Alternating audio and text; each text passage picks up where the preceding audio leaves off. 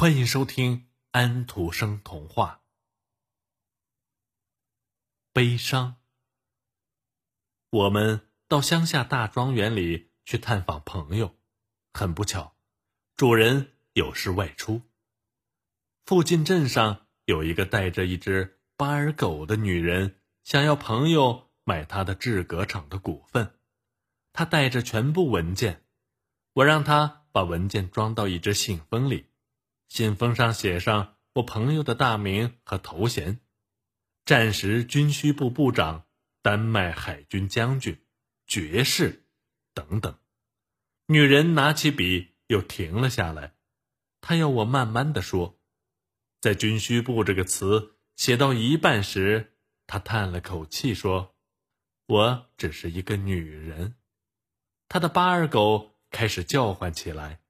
它长得胖乎乎的，长着一只扁平的鼻子。它从不咬人。女主人说：“它一只牙也不剩了。”它脾气不好，因为我的孙儿们总让这狗扮新娘，结果。把他累垮了。他走了，带着小狗回家了。一周后，我们来到小镇，从酒馆的窗户可以看到前面房屋的后院，院子的一半用来晾晒成品和半成品的皮革。这是一家制革厂，厂主是我们在庄园里遇到的那个女人。那天早上，他的巴尔狗死了。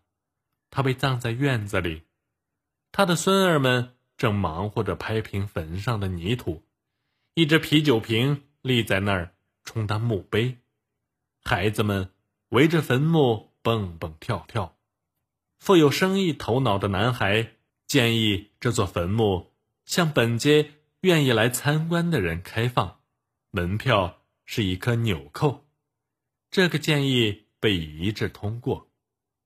男孩们都来了，许多男孩肩上只背着一根吊带，而不是通常的两根。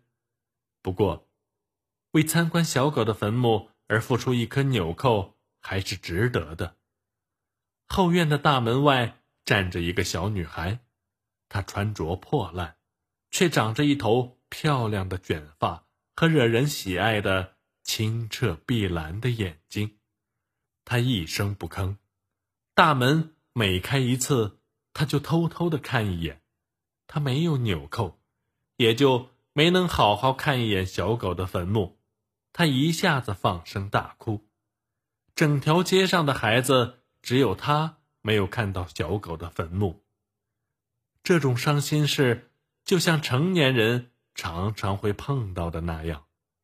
我们从上面看到了这一切，小女孩的悲伤。就和许多大人的悲伤一样，总显得可笑。故事就是这样的。悲伤的故事就讲完了。想听到更多安徒生童话，请您继续关注托尼师傅有声书。